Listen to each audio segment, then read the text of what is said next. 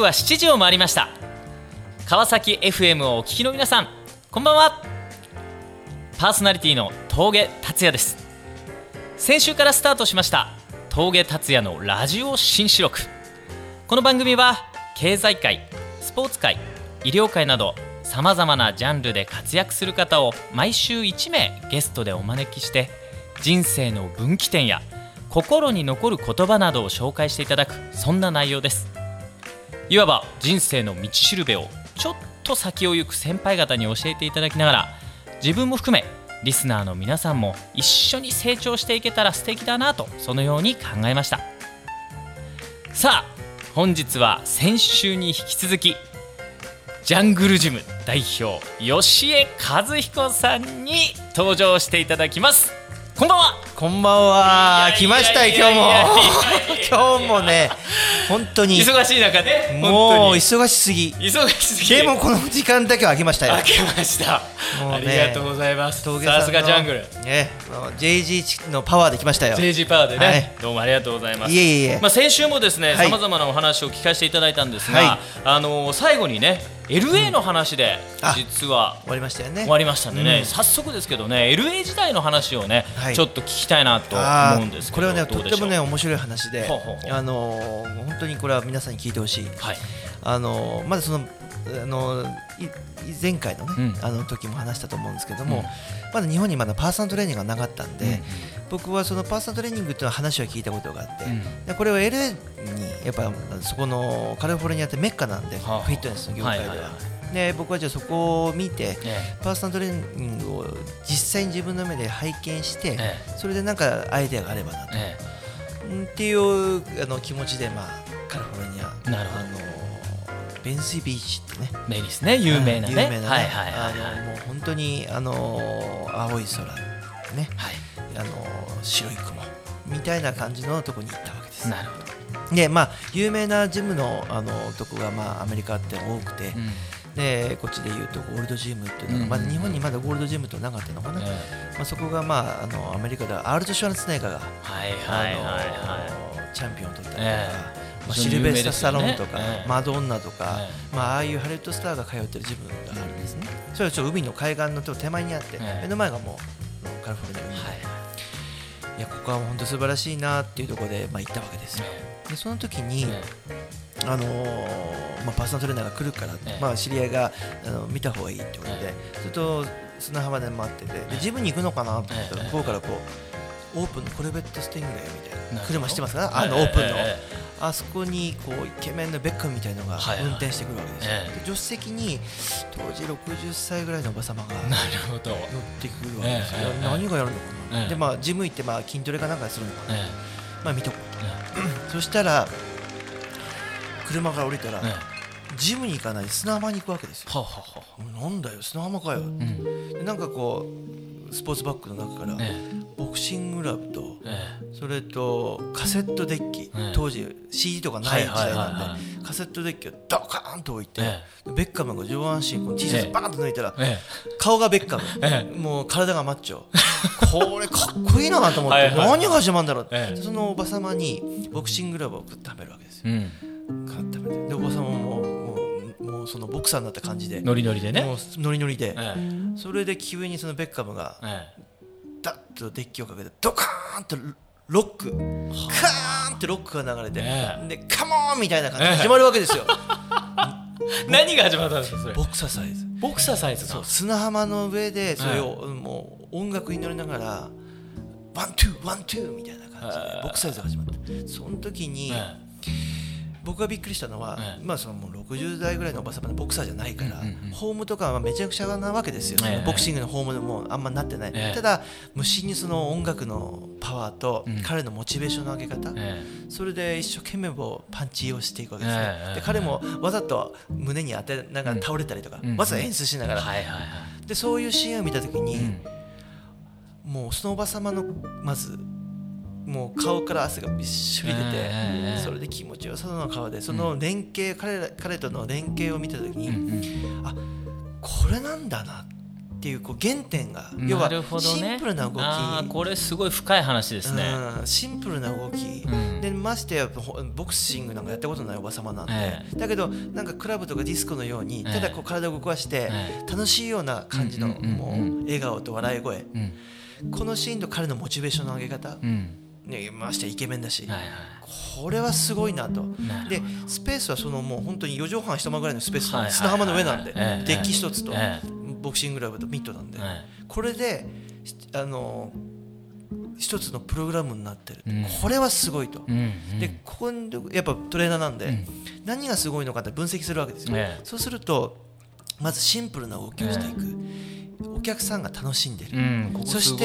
ここ大事。で次に、やっぱその当時クラブとかディスコ、まあ、あの当時はディスコですね、はいはい、ディスコってやっぱりお金払って踊りに行くって、うんうんうん、あの感覚が入ってたんですね。なるほど。あこれって今までなかったなと、うん、音楽で体を動かすってエレビクスとかはあったんですけども、ただバリエーションが取れなかったり、うん、そんな年齢層高い人がみんなと同じように動けなかった時代だったんで。うんでもこの俺はパーソナルなんで、うん、ホームがぐちゃぐちゃでも楽しませながら動かすってことを知ったわけです、なるほどね。あこれで僕のやってきた筋力トレーニングとか、えー、こういうメソッドをね、スペースがなくてもできるんだっていうふうに思ったそれがあのマグマにつながっていくわけなんです。だからスペースじゃなくて、うん、これを自宅に行って教えることもできるなと、うんうん、なるほどなるほど。だからこれは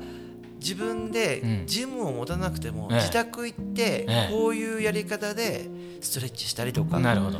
あのボクシングしたりとか、まあ、あのもちろんトレーナーなんで、その自分の自体重で運動することも教えられるので、これをミックスしたプログラムを自分で作ればこれ絶対喜ぶだろうな、と思ってやったらやっぱそれが受けたじゃあまあもともとのそのフィットネス業界っていうのはなんかこう楽しませるっていうような感覚よりかはどちらかというとこうなんて言うんでしょう決まりきったものをやっていくみたいな。プログラムが決まっててね、うん、つまんないわけですよ。なるほど。じゃあモチベーション上がってきませんからね本人がね本人だ使い方わかんないはい、はい、はい、こんにちは鈴木さんじゃあこの胸からいきましょうって言われちゃうと、で胸からいきましょうってなんいやいやこれやればいいの、うん、胸ってだってっていう気持ちがよくわかるなるほどなるほどそういうとこにいたんで、はいはい、だからお客さんもはい腹筋やりましょうって言って腹筋なんかできない人が、はい、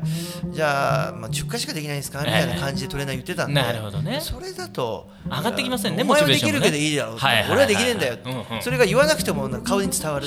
こんなシーンをずっと見てたので。うん。あそうじゃなく、うん、そのお客さんが運動が好きないお客さんが喜ぶ感覚っていうのは、はい、ここなんだなっていうことを、なるほど。まずは楽しませると。楽しませた後にその実際に伝えたいものをこうどんどん伝えていくと、これねいつも僕ね、うん、あの食事で例えるんですけど、ええ、料理とかでも、え、なんかすごい健康でこうだよこうだよって、うん、これすごくあの栄養があってって言われても、食べてもうんあんまり美味しくないと、うん。まあでもね美味しいまあ健康にいいんだよねって、あんま計測しないじゃないですか、でも美味しいものって、はいはい、食べたらうまいねこれ、でも実はこれ栄養があるんですよ、あそうなの、ってと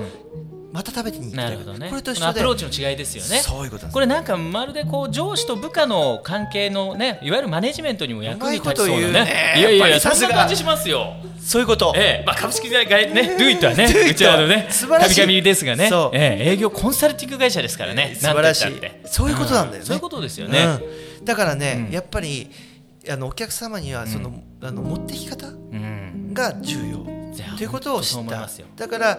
楽しませながらやる、うん、だから料理でさっき言った美味しいっていうふうに思わないと、うん、また次に行かない、うん、いろんな栄養素があってこうでこうでって聞かれて食べてあんまり美味しくなくても、うん。まあじゃあ食べるかって1回か2回ぐらいで飽きちゃうじゃない？それと一緒で運動も全く一緒。でアプローチの変え方を変えていくと継続する。いや本当そう思いました。僕もあの会話していただいてますけどねもうなんだろう。楽しいんですよね、うん、行くのがね。そうなんですよね、うん、また行きたいってなるんですね。あれはねやっぱりね今だ今だかつてその LA の時代から変わらない、ね、音楽の力なんですね音楽の力。あとモチベーション、うん、うん、もうなんかすごいモチベーション上げるでしょ？すごいモチベーターなんですよ、ね、勝手に声出ちゃいますからねこっちもね、そうなんです、うん、もともとスピーカーですから結構出るタイプですけど。あれは当時ディスコとか、ああいうノリの中でなんかこう声を出していくと、うん、モチベーションが。だから音楽の力って、ああいう力があるんだよ。だからコンサートとかロックコンサートとか、ディスコとか、ああいうとこっていうのはなんかこう急にバーンとこう弾けるっていう、なんかこうねギャーッと声が出るっていうのは、ああいうやっぱ音楽の力ってそういう力があるんだなっていうのがね今回僕が作ったその JG メソッドの中での音楽の力を使ってモチベーションを上げる、なるほどこれも一つのプログラムの一つです、だから音楽ってすごい重要なんですよね。そうですね。うん、まああの本当に僕も思うんですけど、いろんなやっぱ経験の中からこう生まれてくるなんていうそのアイディアとか、うん、うん、やっぱ経験しないとチャレンジしてみないと、そうですよ。ね、僕の生まれてこない。前回話したボイラー室から始まるんですから。そうでしょ？ボイラー室のいろんな経験がまさに経営の今のねノウハウにこうなってるわけですから。そうだね。すごいですねそう考えると、ね、やっぱりだから、うん、あの初心はするべからずそう。ね最初あの必要もしなかったら、ね、うんあれはやめてたらねね。何でも給料も安いしボイラー室ばっかで、うん、正月は休みないし、うん、なんて多分仕事辞めてたら多分今の僕はないと確かにね、やっぱあとトライチャレンジ、うん、あそれも大事だ、ね、挑戦すること、うん、素晴らしい。そして吉井さんの話聞いてると、どうだろう？とにかくこう継続していくこととか、うん、うん、そしてこうなんだもうモチベート上げていくこととか,、なんかそういうことを自分で自分をこう動かしていくこととかそうです、ね、ごいねそういうことも感じます。さあそれでは、えー、今週の1曲目ビーズでウルトラソウル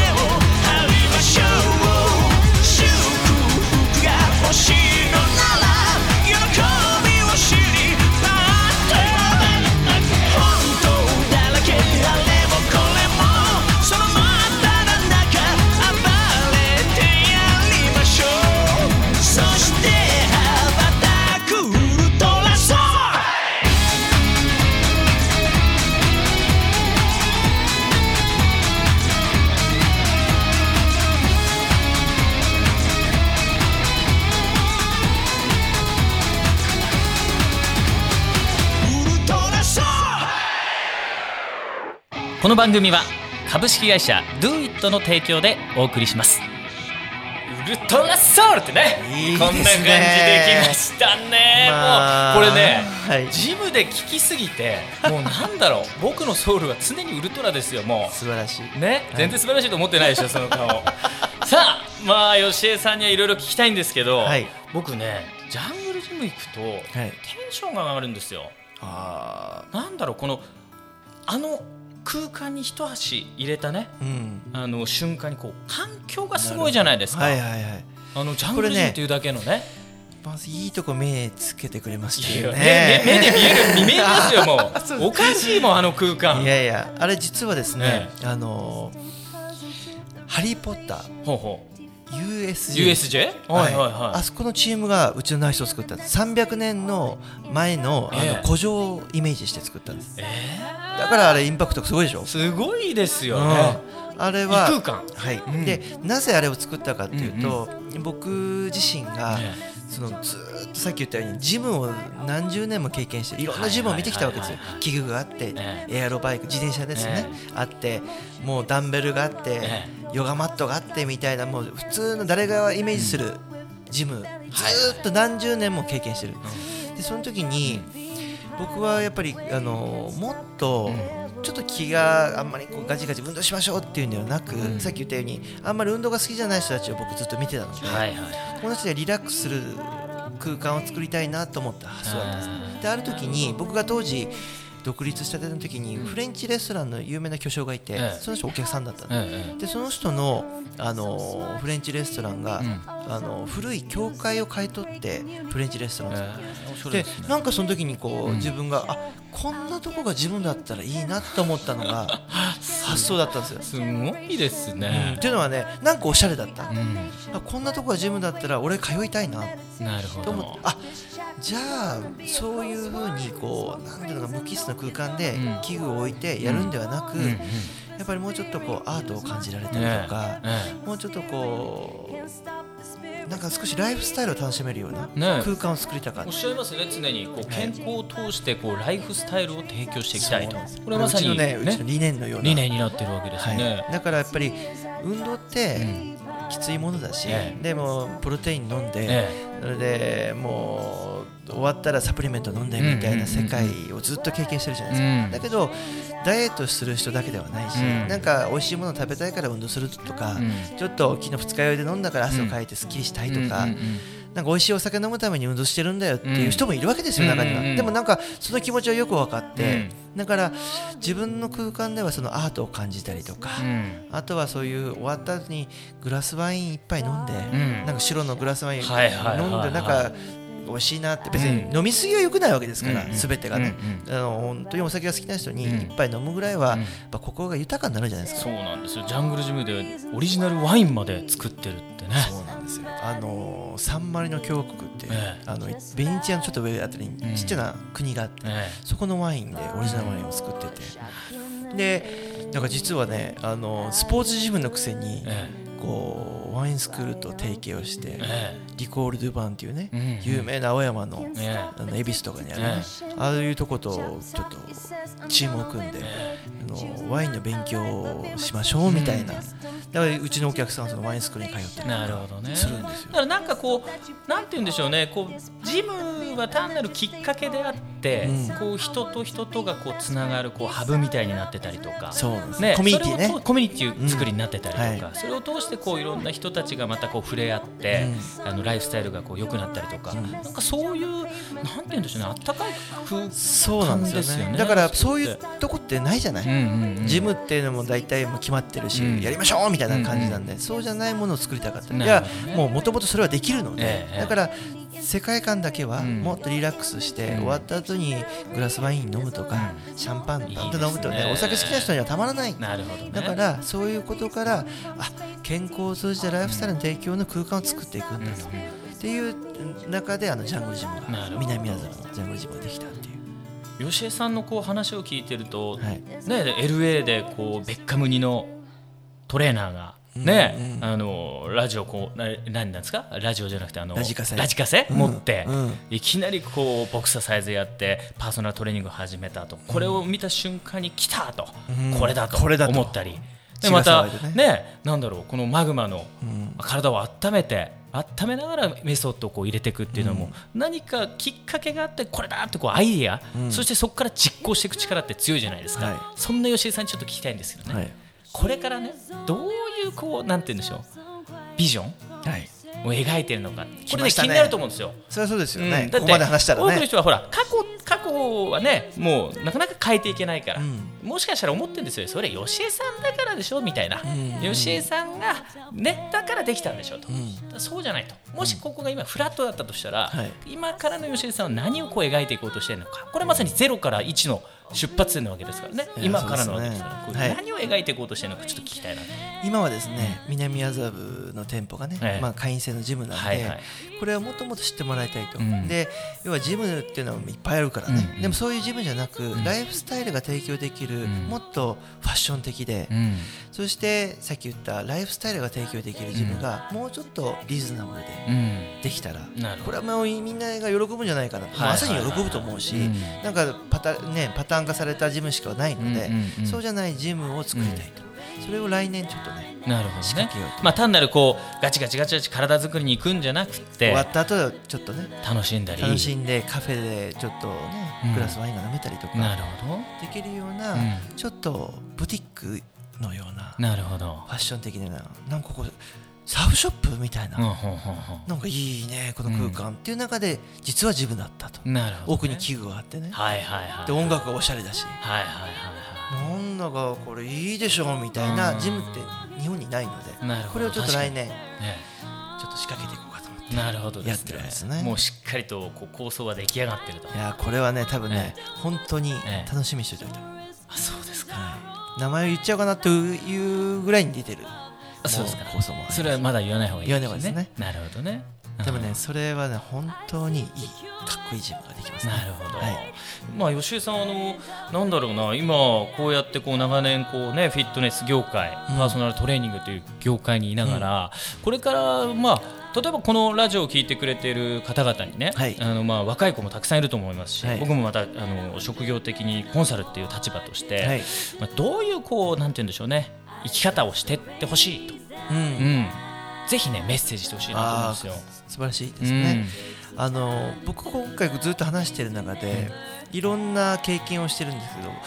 あんまり浮気をしてないじゃない仕事的には、うんうんうんうんあっちもこっちもやってない、うん。だからまあ、長年ね。長年やってる。何年になるんですか？もう25年。25年。このうん。パ、トレーニング業界に、うん。うんなるほだけどいろんな逆境とか嫌なこととか、さっき言ったねいろんなことがあって、もうやめたいなと思ったこともいっぱいあるけども、やっぱり最後まで諦めなかったってことが多分今の自分になってで、うん。僕はどっちかっていうと特別才能があったわけじゃないし、ねなんかあのかといって特別な資格があってもうねすごい強みを持ってたわけじゃない、うん。でもこんな俺でも、えこうなっていけるんだってことが分かった、うんだからそれが諦めないと。諦めないことと継続って1%でも確率が自分の人生で確率があるんだ。だから最後まで諦めちゃいけないんだなと思ってことうん。だから次のステージ次のステージで自分で今度行けてまたいろんなことあると思うけどええ諦めないでいくとまたなんか得ることがあるんじゃないかなと。だからうんやっぱり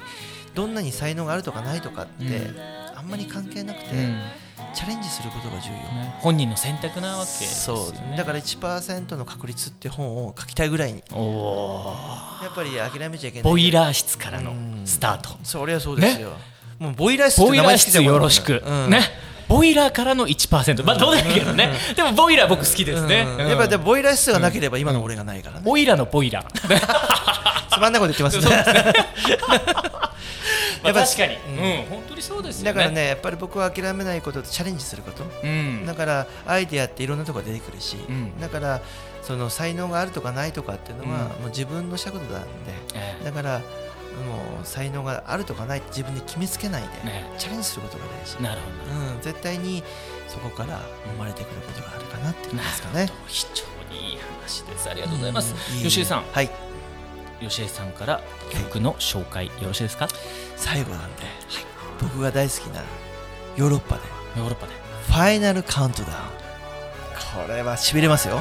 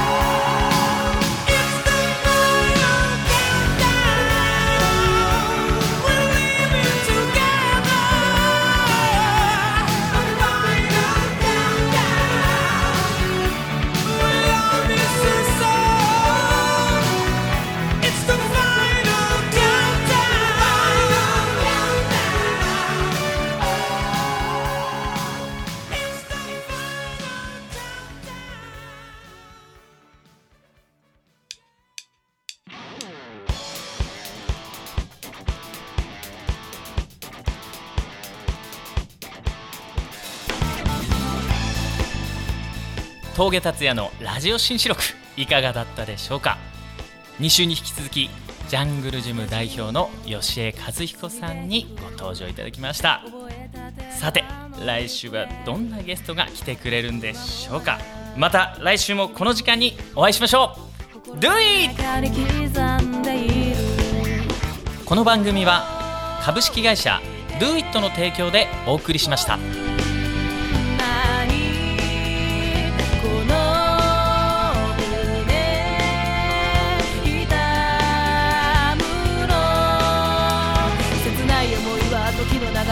込まれて声も出せず見失いそう